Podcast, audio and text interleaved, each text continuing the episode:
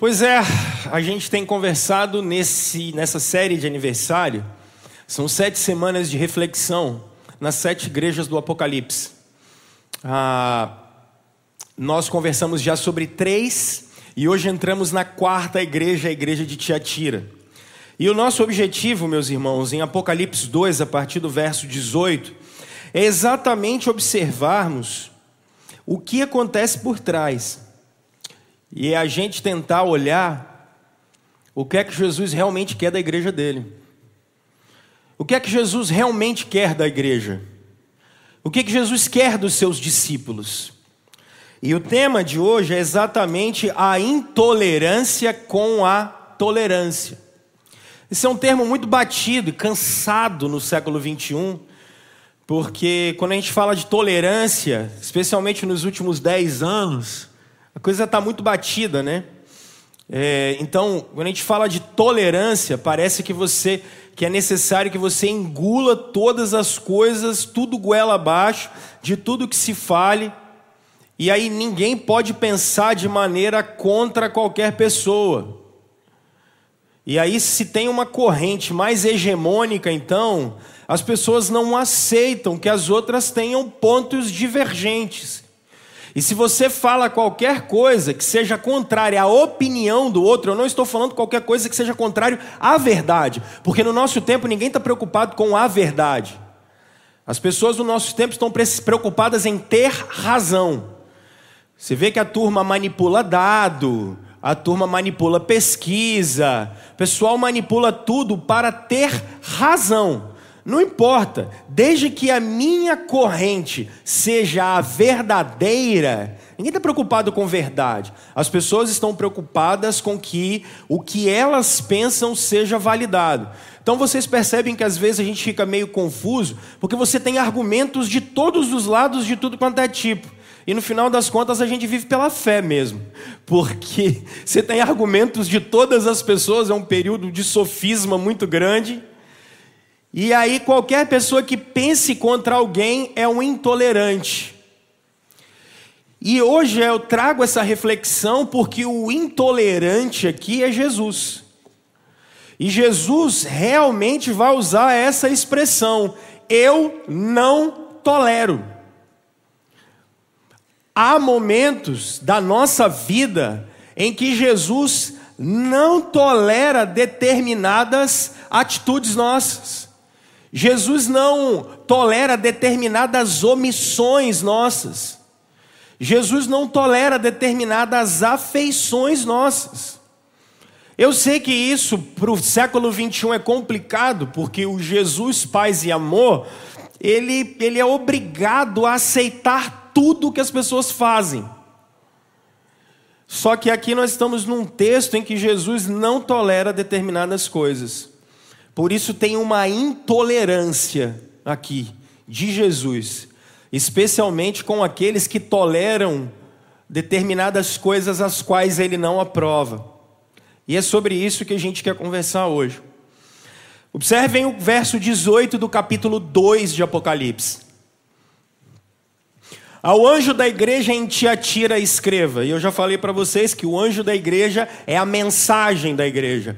A igreja de Jesus nunca ficou sem mensagem, ela sempre chegou. Estas são as palavras do Filho de Deus, cujos olhos são como chama de fogo e os pés como bronze reluzente. Conheço a as suas obras, o seu amor, a sua fé, o seu serviço, a sua perseverança, e sei que você está fazendo mais agora do que no princípio. Agora, olha a mudança no tom de Jesus. No entanto, ele vai usar um adversativo aqui. No entanto, contra você eu tenho isto: você tolera a Jezabel. Você tolera Jezabel, aquela mulher que se diz profetiza.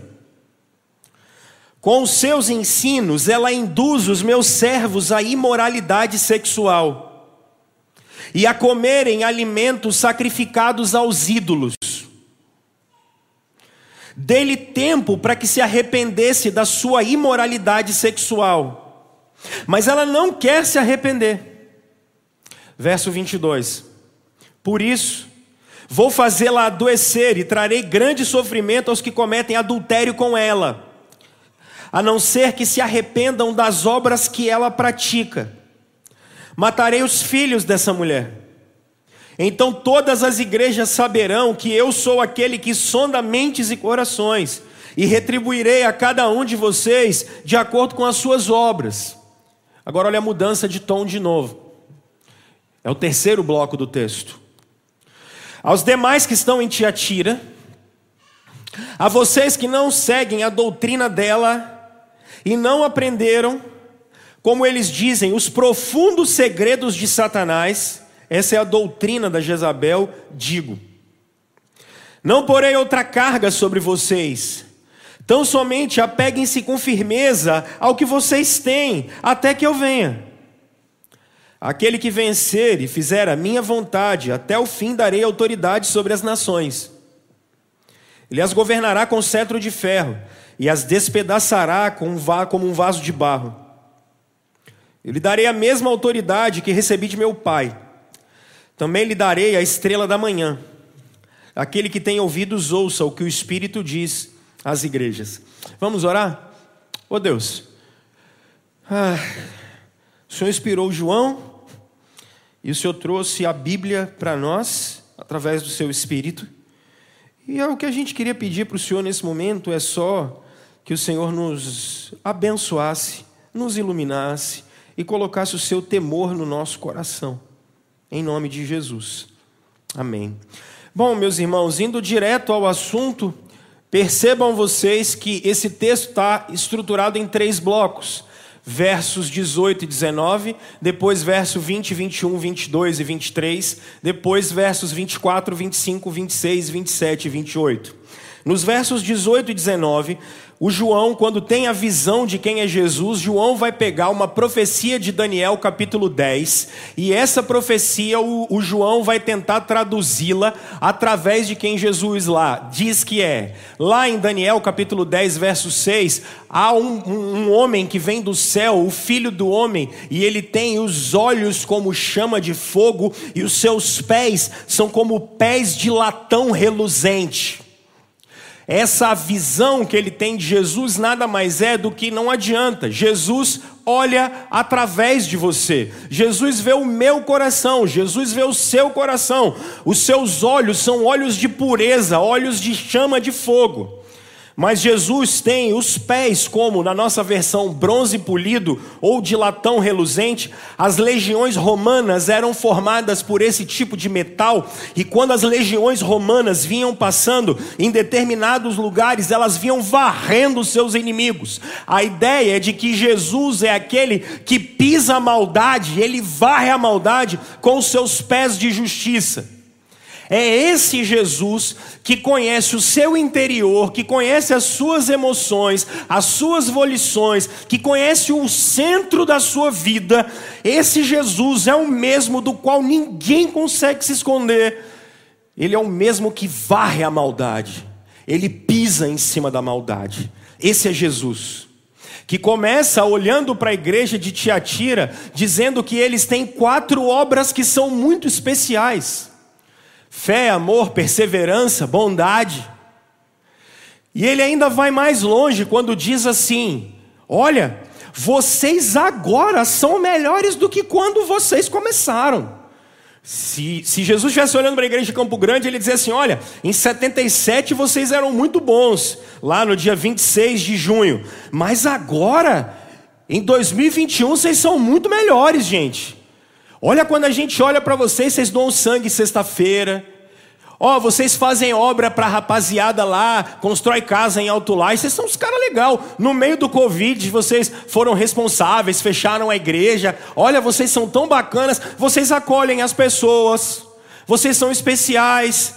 Vocês não segregam ninguém. Vocês são super legais. Vocês sempre abraçam todo tipo de causa que tem para vocês. E, e, gente, vamos falar a verdade. A nossa comunidade é assim. O que tem a gente está fazendo. Quem a gente pode abençoar, a gente está abençoando. A gente está cuidando de todo mundo. Isso é bom. Isso é algo maravilhoso. Igrejas são assim. O problema é que agora Jesus muda o discurso no verso 20. E aí o pau quebra. Porque Jesus usa uma expressão. No entanto, você tolera Jezabel. E a Jezabel aqui é complicada. Porque a Jezabel aparece na Bíblia em primeiro livro dos Reis, capítulo 16, 17, 18, 19, 20 e o ápice é o 21. A Jezabel vai casar com um dos piores reis de Israel, que é o rei Acabe. E o João está usando isso, e os intérpretes dizem, porque especialmente muito possivelmente, dentro da igreja de Tiatira, tem alguma mulher que tem se levantado para corromper o caminho da igreja. Uma igreja que anda legal, mas começa a surgir uma doutrina, e aí é, isso é tão nefasto que Éfeso, por exemplo, não sustentava e não queria as obras dos nicolaítas. Pérgamo até permitia. Agora, em Tiatira, esse negócio está dentro da igreja. Você olha para o pessoal da igreja de Tiatira e tem alguma coisa errada no meio da maneira com a qual essa gente vive. Eles podem até ter umas obras legais, mas dentro da igreja tem alguma coisa que não está bacana. Aí Jesus diz: Já dei tempo para se arrepender. Não se arrepende. E isso não vai ficar assim. Porque às vezes a gente fica brincando de crente e a gente fica brincando de ir na igreja dia de domingo e a gente esqueceu que a igreja não é lugar de brincadeira. A igreja não é lugar de passar tempo. Porque a Escritura trabalha a igreja como sendo a noiva de Jesus, lavada por Jesus, resgatada por Ele, lavada por Ele, adornada por Ele, cuidada por Ele. Jesus cuida da sua igreja como a menina dos seus olhos, e aí a gente acha que se a noiva de Jesus se prostituir, tá tudo bem. Não brinca com um negócio desse. Com isso não se brinca. Não se brinca de cristianismo. A gente não está brincando de Deus e nem de espiritualidade. E aí Jesus diz: Vou vir. Aí agora ele muda no verso 24, porque ele vai mudar a essência do que ele está falando. Ele diz: Quanto aos demais, mantenham-se firmes, continuem, caminhem com fidelidade. E aí ele vai fazer uma promessa dizendo assim: Se vocês caminharem com fidelidade, vocês vão governar comigo e eu vou dar o cetro para vocês, o mesmo que eu tenho. E agora Jesus vai prometer uma outra coisa que é superior ainda. Porque em Apocalipse capítulo 20, Jesus é a estrela da manhã. Ele diz: se vocês se permanecerem fiéis, vocês têm parte comigo. Eu vou dar a mim para vocês. Vocês vão ser um comigo. Percebe isso? Então, meus irmãos, é um texto extremamente importante, porque Tiatira não é uma cidade especial, como as outras três, por exemplo, que eu narrei um monte de coisa para vocês. Tiatira não tem importância nenhuma, zero.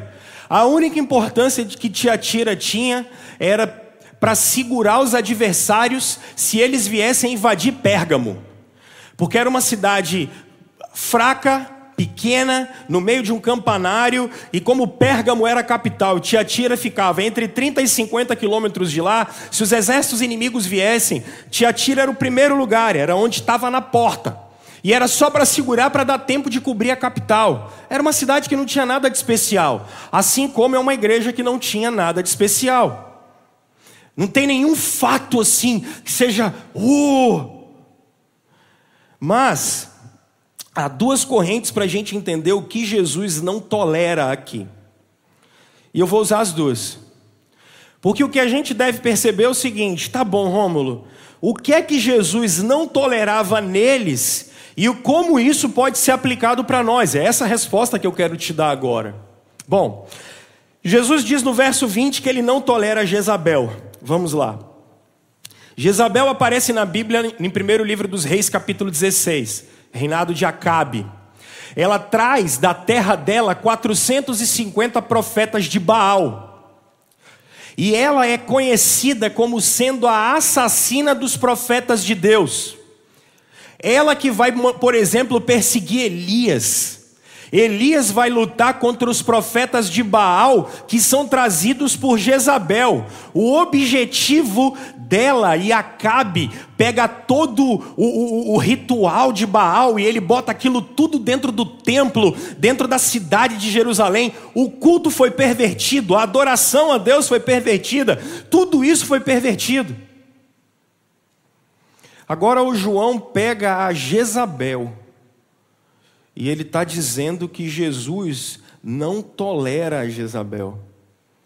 O que é que Jesus não tolera que a igreja de Tiatira está fazendo? Anota isso aí, pelo amor de Deus, gente. Jesus não tolera prostituição espiritual. Isso aqui é muito sério. Jesus não tolera prostituição espiritual. Perceba que o resultado, que ainda o verso 20 e 21 falam, é que a Jezabel trouxe a impureza sexual e sacrificial. Por quê? Porque, junto com a adoração a Baal, a prostituição fazia parte do culto. Moças jovens entregavam o seu corpo em rituais para perverter Israel prostituição espiritual. Jesus não tolera prostituição espiritual, gente. Já parou para pensar nisso? O problema é que a gente está no automático o tempo todo. E a gente não para para pensar na seriedade desse negócio. Meus irmãos, eu queria te dar três termômetros aqui para a vida cristã três termômetros para eu começar a desenvolver um raciocínio com vocês sobre prostituição espiritual. O primeiro é o tanto que a gente conhece o Senhor, é o tanto que a gente conhece Ele e dele. Eu sei que a gente vive num tempo de analfabetismo bíblico e analfabetismo teológico, ok, e ninguém foi chamado para ser doutor. Agora a grande questão é que o básico de Deus a gente não conhece por Sua palavra.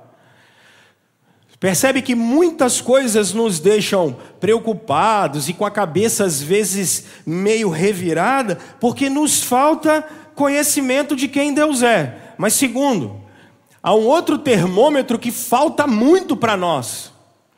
Porque não é só o tanto que eu conheço a Deus, mas é o tanto que eu quero me relacionar com Ele. O quanto eu quero me relacionar com esse Senhor. Vocês percebam que na igreja de Éfeso, o coração desses caras não tem mais primeiro amor. Irmãos, às vezes, logo pela manhã pregando isso, eu estava lembrando de Lucas 24. Jesus ressuscitado, caminhando com os discípulos para Emaús, enquanto Jesus prega a palavra, o que, que acontece com o coração daqueles caras? Queima, queima. Porque não é só o tanto que nós conhecemos o Senhor, mas é o tanto que nós queremos nos relacionar com Ele. Percebam, o nosso coração em muitas ocasiões não queima mais pelo Senhor. O Senhor não nos gera mais amor, não nos gera mais, é uma apatia espiritual. Não nos dá vontade de estar perto do Senhor. Dá vontade da gente fazer tudo menos estar perto do Senhor. E de conhecê-lo, não, mas de se relacionar com Ele, menos ainda. Irmãos, um livro que eu terminei de ler, na verdade eu estou lendo, toda terça-feira eu tenho um grupo de pastores e a gente ora junto. Nós estamos lendo um livro sobre oração junto. É muito interessante, é de um pastor metodista. E eu fui muito confrontado quando ele dizia assim: perceba como normalmente as nossas orações são breves, extremamente curtas e muito rasas. Porque a gente ora debaixo do chuveiro, a gente ora dirigindo, a gente ora no ônibus. Agora, o nosso coração não tem sede pelo Senhor. Não tem. A gente às vezes é ativista religioso. Às vezes a gente sabe falar coisa de Deus. Porque a resposta é muito fácil e ela está muito pronta. Sabe? Ser crente é legal, você aprende logo os caminhos e as respostinhas, que são facinhas. Você tem resposta para tudo. Mas olha só, o termômetro espiritual da gente não é sobre ter respostinha fácil, mas é sobre o coração queimar de amor por Jesus. E isso é um termômetro sério. E um terceiro termômetro muito sério é como a gente é discípulo dele. Se o primeiro é quanto a gente conhece, o segundo é quanto dele queima no nosso coração, o termômetro muito sério que a gente tem é exatamente como é, o que a gente faz com o que a gente aprende. Que tipo de discípulo a gente é. Porque, pessoal, por que eu estou dizendo isso? Isso vai mostrar quem é que a gente adora. Isso vai mostrar quem é que a gente serve. Isso vai mostrar quem é realmente o Deus do nosso coração. A gente só gasta tempo, a gente só gasta energia, a gente só gasta dinheiro com aquilo que a gente ama. É por isso que às vezes para alguns vir à igreja é um suplício danado. Não é porque é chato, não. É porque falta, na verdade, esse compromisso de entender o que é a vida comunal, o que é a vida em comunidade. Faltou, perdeu-se no meio do caminho, relativizou-se. Às vezes falta esse compromisso que a gente tem que ter como discípulo de Jesus, aonde a gente está, fazendo aquilo que a gente está fazendo, porque, na verdade, o, o, esse grande termômetro espiritual das nossas atitudes, ele vai mostrar quem é que a gente adora ou não, quem é que a gente obedece ou não. Meus irmãos, Jezabel ainda é um espírito presente no nosso tempo de idolatria.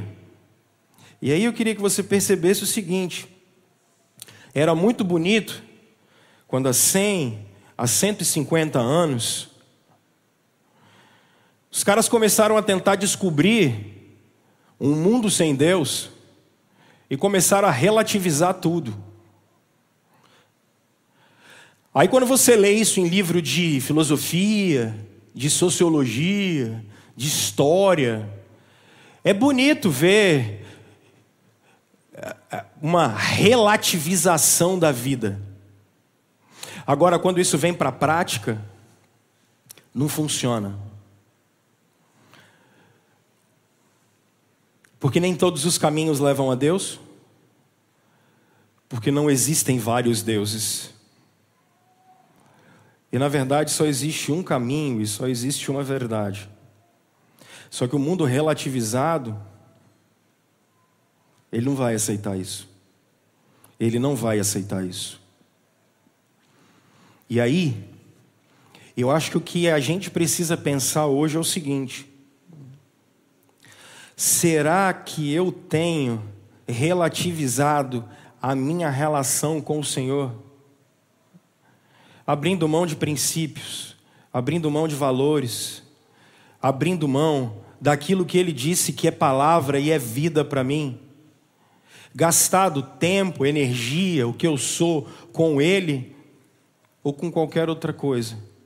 Gente, Isaías capítulo 10, Jeremias, Ezequiel, sempre foi qualquer tipo de adoração que não seja Jesus Cristo, é prostituição espiritual. Então, qualquer coisa na sua vida que estiver no lugar de Jesus é prostituição espiritual. Esse é o problema de Tiatira.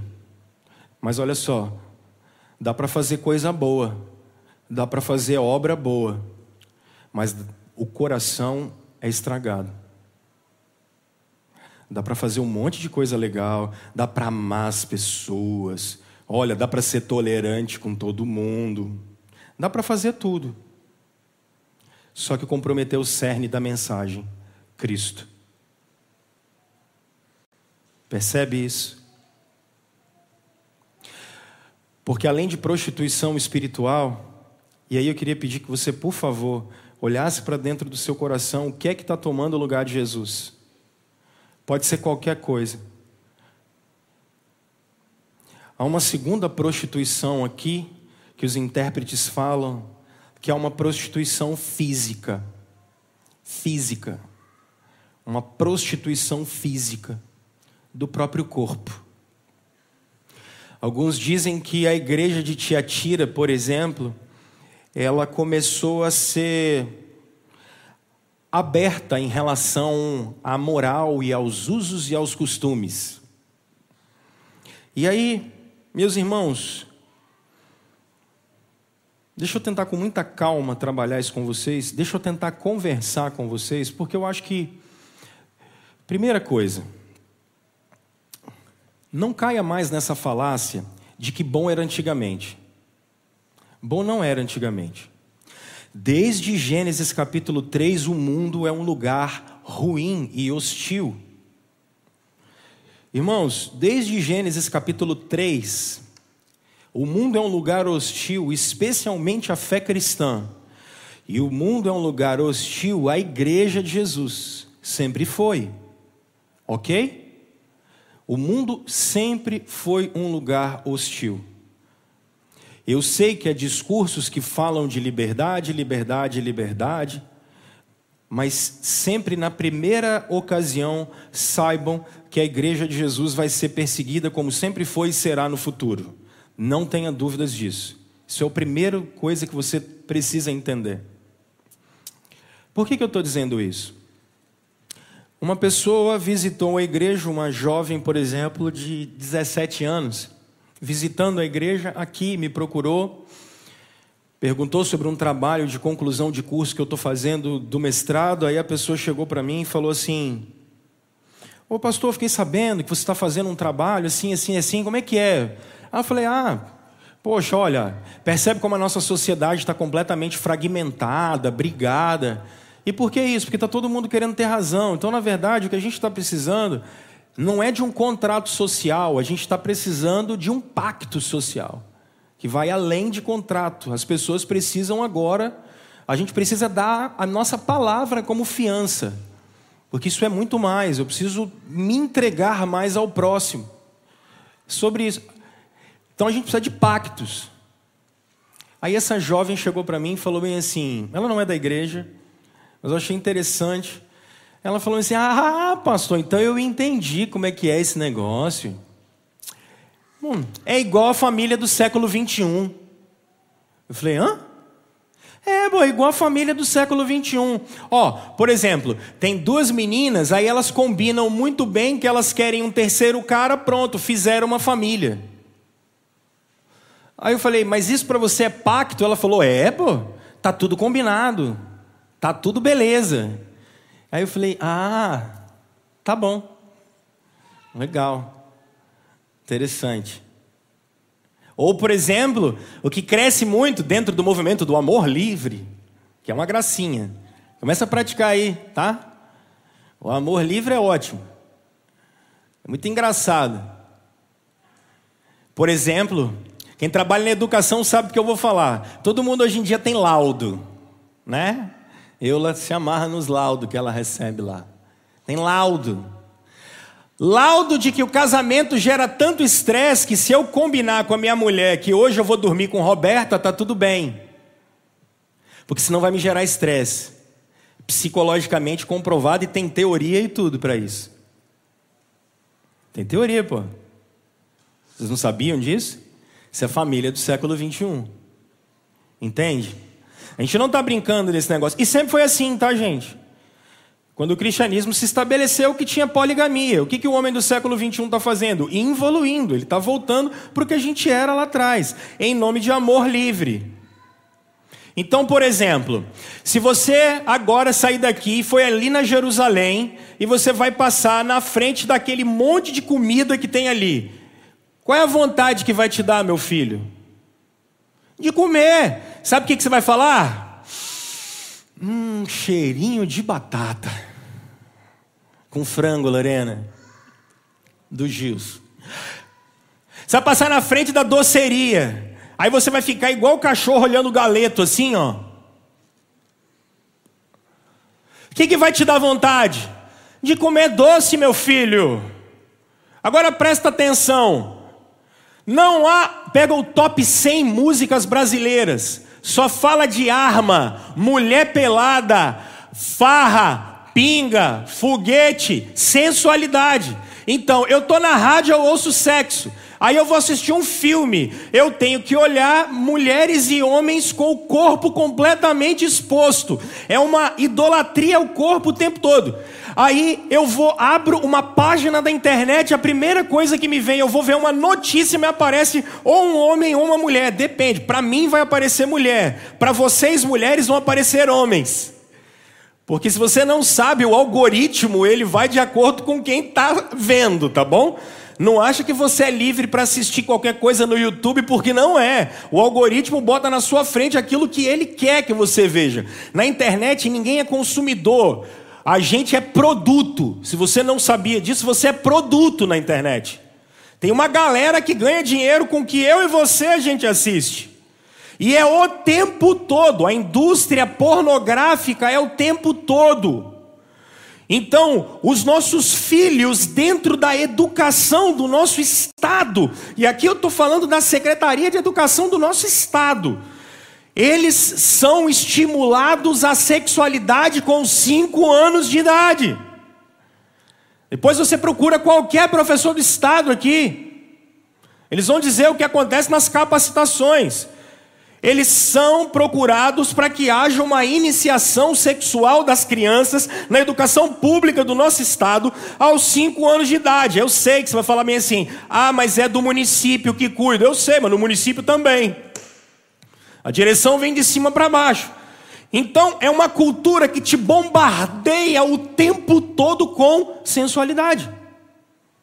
Ela te bombardeia com isso. No final das contas, olha o que a cultura está te prometendo: você não consegue viver sem sexo. Olha o que a cultura está te prometendo: sexo é o ápice da vida. De, desde cinco anos você começa a ouvir isso. Então, o que é que vocês acham que vai ser o maior estímulo da gente? Aí você fala, pastor, eu sabia, 2021 é ruim demais. Que nada, lá na década de 90 a gente ficava vestindo as menininhas de 5 anos de feiticeira e tiazinha. E mandava botar a mão no joelho e dar uma raladinha descendo na boquinha da garrafa. Porque a cultura sempre foi anti Jesus. Nós nunca vivemos no céu. Nós nunca vivemos no céu é porque a gente tem uma falsa impressão de paz. Aí o que, que acontece? Deixa eu dar o direcionamento bem retrógrado do cristianismo para a glória de Deus. Só tem dois caminhos no cristianismo para uma sexualidade saudável: abstinência ou casamento. Aí eu já sei. Vocês não falam assim, abstinência, pastor, isso é impossível. Não, não é impossível. Não é impossível. Porque foi isso que sempre foi tratado dentro do cristianismo.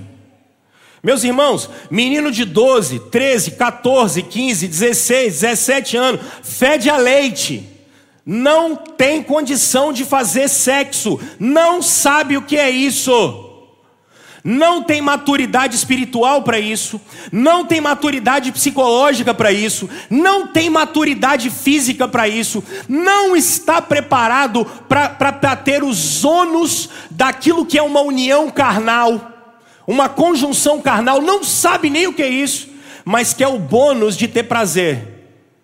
Só que entenda que sexo foi feito para ser feito dentro do casamento, porque isso é um brinde para quem tem ônus e bônus de uma relação. Só que a nossa cultura diz o seguinte: qualquer união que você faça, ela é válida desde que te deixe feliz. Mentira do diabo. Mentira do diabo. E aí o que acontece? Aí tem um monte de menina grávida, aí o que a gente faz? A gente aprova o aborto, afinal de contas, é saúde pública, é hipocrisia. É hipocrisia. Porque já tem 100 anos que a gente trabalha uma revolução sexual. Abandonando, fazendo um monte de homem frouxo, um monte de mulher que, na verdade, ao invés de ser mulher para o seu marido, é mulher que quer ficar se vestindo para os outros, um monte de menino que não tem condição de assumir uma família e quer ter prazer. E aí você diz assim, mas pastor, é instinto. O meu filho, quem não consegue controlar instinto é bicho. Você é a imagem e semelhança do Criador. Isso é mais uma mentira que foi colocada para você. Mais uma. Sabe como é que Tomás de Aquino trabalhava isso? Essa ausência da castidade. O nome dele não era repressão. O nome dele não era travar a pessoa. Não era nada disso. O nome era safadeza mesmo. É o nome, gente. Qualquer relação que não seja feita dentro do casamento entre um homem e uma mulher é pecado. Ponto. Seja homem com homem, mulher com mulher, seja os, os, conservadores fariseus, que são da moral burguesa aí, porque tem um grupo que se diz os bastiões da moral mas vê pornografia, trai a mulher, é safado sem vergonha, oprime. Isso não é conservador, não, isso é discípulo de Satanás, meu filho. Só que com cara bonitinha. E isso não dá para a igreja tolerar. Não dá. Aí o C.S. Lewis, sabe o que ele diz? Vou trazer três pontos para vocês. Sobre casamento e sexualidade e abstinência para aqueles que não são casados. Em primeiro lugar, nossa natureza corrompida, os demônios que nos tentam e toda essa propaganda contemporânea em prol da luxúria alinham-se para nos dar a impressão de que os desejos aos quais estamos resistindo são tão naturais, tão saudáveis e tão razoáveis que é quase perverso e anormal resistir a eles. Nossa, não pode ficar sem. Porque se ficar sem, meu Deus do céu, não pode. Isso é demoníaco, cara. Quem não controla os seus impulsos, quem não controla o seu desejo, é porque não é dominado pelo Espírito de Deus. É só isso, gente. Ah, pastor, é muito difícil, ninguém falou que ia ser fácil. Agora, a mentira consiste na sugestão de que qualquer ato sexual ao qual formos tentados naquele momento é saudável e normal. E não é. Não é. Dois, C.S. Lewis diz o seguinte: muitas pessoas são dissuadidas de experimentar seriamente a castidade cristã, porque pensam, antes mesmo de tentar, que ela é impossível de ser mantida. Você já ouviu isso? O pessoal fala assim, pô, esse negócio, não adianta a menina querer casar virgem, porque, olha, esse troço aí, cara, isso é impossível. Impossível? Por que, que é impossível? Por que, que é impossível? Por que, que é impossível o menino casar virgem? Não porque ele é homem, porque ele é safado. Ou vocês obedecem a Jesus, ou a gente começa a ir através e atrás do espírito de Jezabel, gente e achando que isso é normal, e achando que Deus entende. E por favor, não fale assim, o pastor é moralista, porque eu vou mandar você estudar a moral da era vitoriana. Moralista é esse moralismo burguês e não bíblico. O que se vive hoje é um moralismo da era vitoriana e não um moralismo cristão, que não tem nada a ver com o que se fala. Então não é normal, não é natural, não fomos criados para isso. Nós não fomos criados para isso. Vocês que estão, por exemplo, solteiros, descasados, viúvos, ou é casamento ou é abstinência, gente. Não tem essa história. Não tem essa história do test drive. Não tem essa história de eu deixo a minha mulher em casa e para o anti-estresse eu arrumo outra na rua. Do jeito que a minha é brava, quando eu voltar, ela corta a minha cabeça fora. Tem essa história, gente boa. A gente tem que parar com isso. Não dá para relativizar esse negócio. C.S. Lewis diz uma terceira coisa. As pessoas muitas vezes compreendem mal o que a psicologia quer ensinar quando fala de repressão. Repressão. Ela ensina que o sexo reprimido é perigoso. Mas nesse caso, reprimido é um termo técnico que não significa suprimido.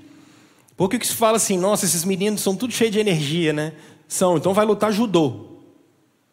Nossa, esses meninos são tudo forte. Meu filho, então vai correr, filho. Daqui dá a volta lá, vai na serra e volta. Toma banho na caixa d'água. Oi? A grande questão é: é Jezabel ou é Jesus, meu filho? Não tem opção. Não, não, não dá, a, a fonte não jorra a mesma coisa. Não relativiza esse negócio. Isso é sério. Então nós estamos falando de prostituição espiritual, mas estamos falando de prostituição do nosso corpo. E ninguém está brincando com isso aqui. Eu não estou brincando de igrejinha com vocês. Agora, Eu sei que talvez você vai falar assim: nossa, pastor, é muito difícil. Eu digo, claro que é. Nossa, pastor, você nunca foi tentado? Fui, sou e serei. E todos vocês vão ser. E é muito provável que alguns de vocês já caíram nessa área. E para quem caiu nessa área, o que, que Jesus diz? Vou te matar, vou acabar com você. Não, não é nada disso. Isso é o que o mundo faz com você. O mundo vai te sugar, sugar, sugar, sugar, ele vai acabar com você e depois ele te joga fora.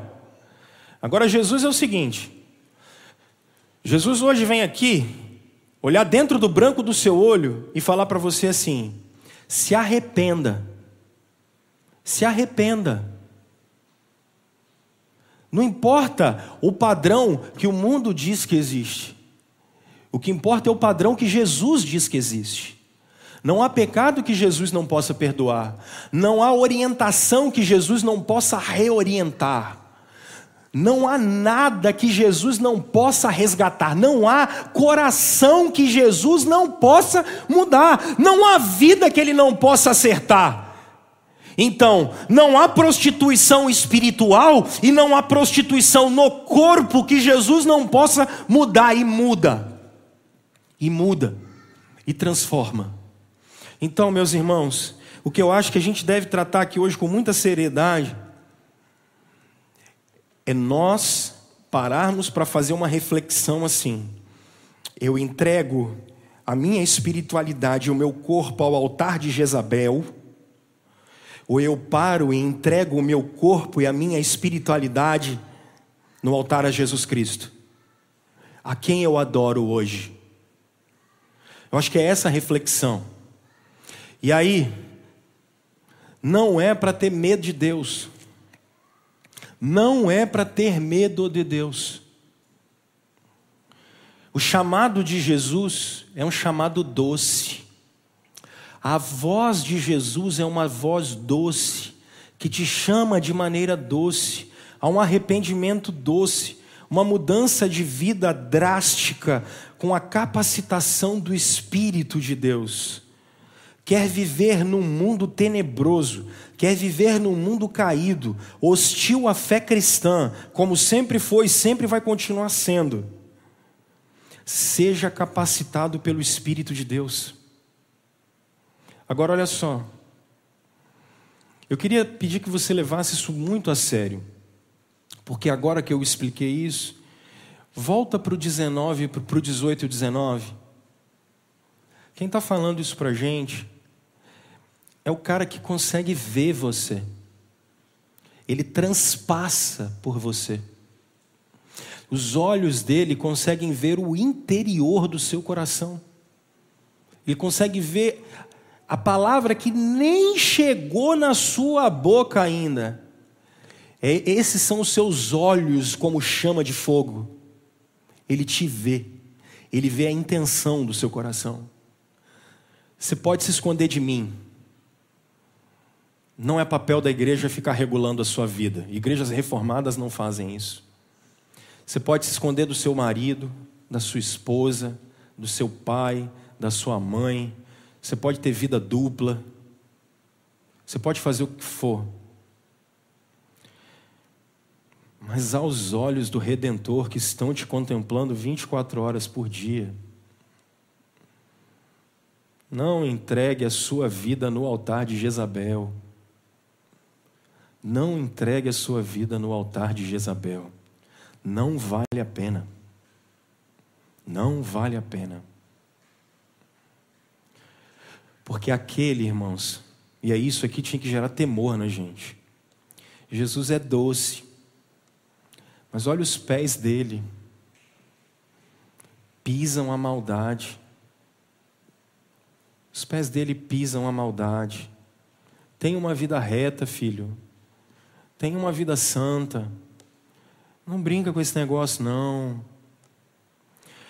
Olha só, às vezes alguns de nós sofremos amargamente porque desobedecemos ao Senhor.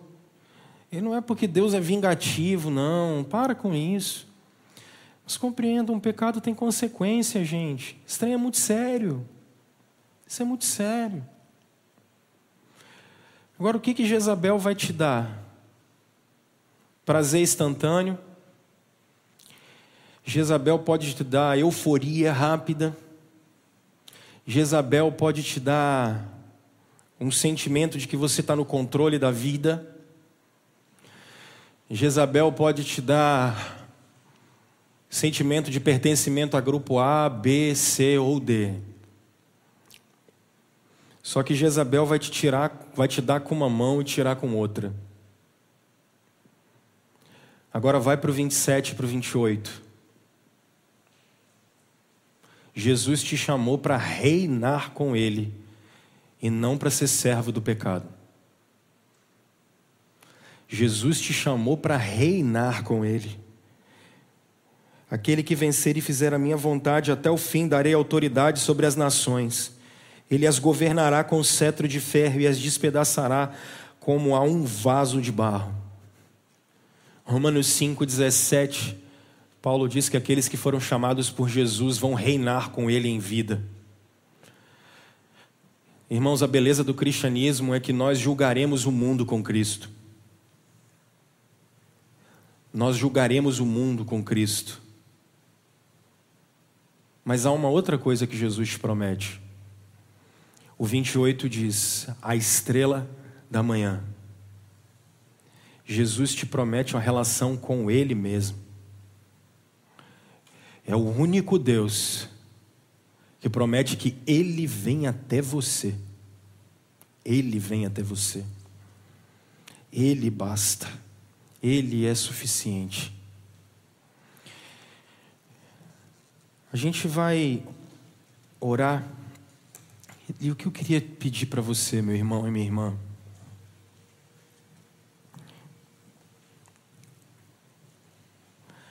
Gasta um tempo conversando com o Senhor, por favor. Gasta um tempo conversando com o Senhor. Conversa com Ele e pede para que os olhos dele olhem sobre você. E se tem algo no altar de Jezabel, seja espiritual ou seja físico, vamos pedir a Jesus para tirar isso de nós hoje que a gente não tolere aquilo que Jesus não tolera. A gente leve isso a sério. A gente leve o cristianismo a sério. E a relação com Jesus a sério. Eu só termino dizendo o seguinte para vocês. Há muito frenesi, muito barulho no nosso tempo. Saiu uma propaganda de uma hamburgueria essa semana, as pessoas me perguntando. Eu acho que, irmãos, sinceramente, sempre foi assim. Nunca deixou de ser assim, não. E eu acredito que nos próximos anos, eu tirei esse exemplo da pregação, mas quero trazer ele aqui agora. Eu acho que o que o Ocidente vai viver é o que o Império Romano fazia. Só que agora em nome do progresso e em nome do amor. Por exemplo, no Canadá, se eu tenho as minhas filhas, eu e a Aline ensinamos para elas, por exemplo, que Deus criou homem e mulher, que Deus fez homem e mulher para se casar. Se as minhas filhas falarem isso na escola, o conselho tutelar vai na minha casa no Canadá. Sabia disso? Conselho tutelar vai na minha casa. Porque eu tenho uma visão retrógrada de mundo. Porque nunca foi sobre liberdade, gente. Sempre foi um sistema anti-Jesus. Sempre foi um sistema anticristão. Não existe paz entre o mundo e Jesus. Vocês estão loucos se vocês acharem que isso existe. Os próximos 20, 30 anos, em nome do amor, vocês vão ver muita coisa acontecendo. Fica tranquilo. Relaxa. Ou a gente permanece firme e fiel. a gente não está aqui para brincar de igreja. Nós estamos falando sério e sempre falamos. É porque quando a corda começa a apertar, a gente começa a achar estranho. Por quê? Sempre foi assim, meu filho. Sempre foi assim. Sempre foi assim. Bem-vindos ao mundo que sempre foi antes de Jesus. Agora, olha só. Eu queria pedir para vocês, em nome de Jesus, não é por causa disso que nós vamos deixar de amar todas as pessoas, acolher todas as pessoas, abraçar todas as pessoas, conversar com todas elas. Sempre faremos isso, com todas, indiscriminadamente. E aquele que fala ao contrário disso não é cristão. Mas nós vamos ter que escolher entre o altar de Jezabel e o altar de Jesus Cristo. Não vai ter jeito. Ou a Cristo, ou a Jezabel.